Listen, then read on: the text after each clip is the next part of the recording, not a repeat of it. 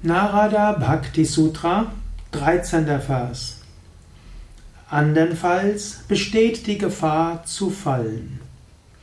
Ja, diesen Vers muss man natürlich lesen zusammen mit dem 12. Vers. Man sollte sich nach den heiligen Schriften richten, solange das eigene spirituelle Leben noch nicht fest in Gott gegründet ist.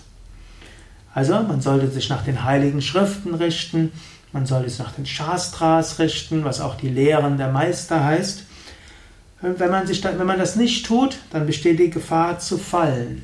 Es gibt manche Menschen, die sind spontan in Gottes Liebe entbrannt und sie fühlen vorübergehend diese Hingabe zu Gott, die Gottesnähe. Aber sie denken dann zu früh, ja, ich habe jetzt Gott verwirklicht. Und dann lassen sie ihre Praktiken sein und dann fallen sie wieder.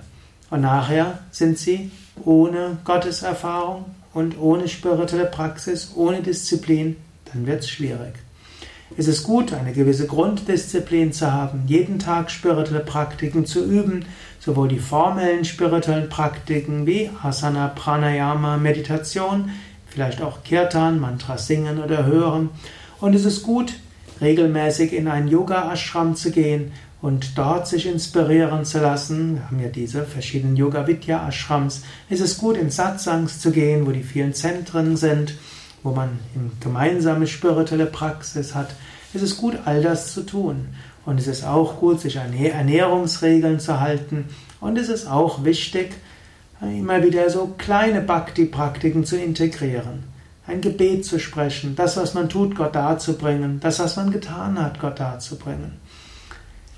All das ist wichtig. Wenn man das nicht macht, besteht die Gefahr des Fallens. Wenn du von Gottes Liebe erfüllt bist, fällt dir das ganz leicht. Wenn die Gottesliebe weniger ist, können diese Praktiken dir helfen, eine gewisse Grundliebe zu Gott zu erhalten. Und dann kannst du dich mit tiefer Hingabe wieder an Gott wenden. Indem du dich an Gott wendest, vertieft sich deine Hingabe. Indem sich deine Hingabe vertieft, spürst du mehr Liebe. Indem sich deine Liebe vertieft, spürst du Freude. Indem deine Freude tiefer wird, erfährst du das Göttliche als Selbst in allen Wesen.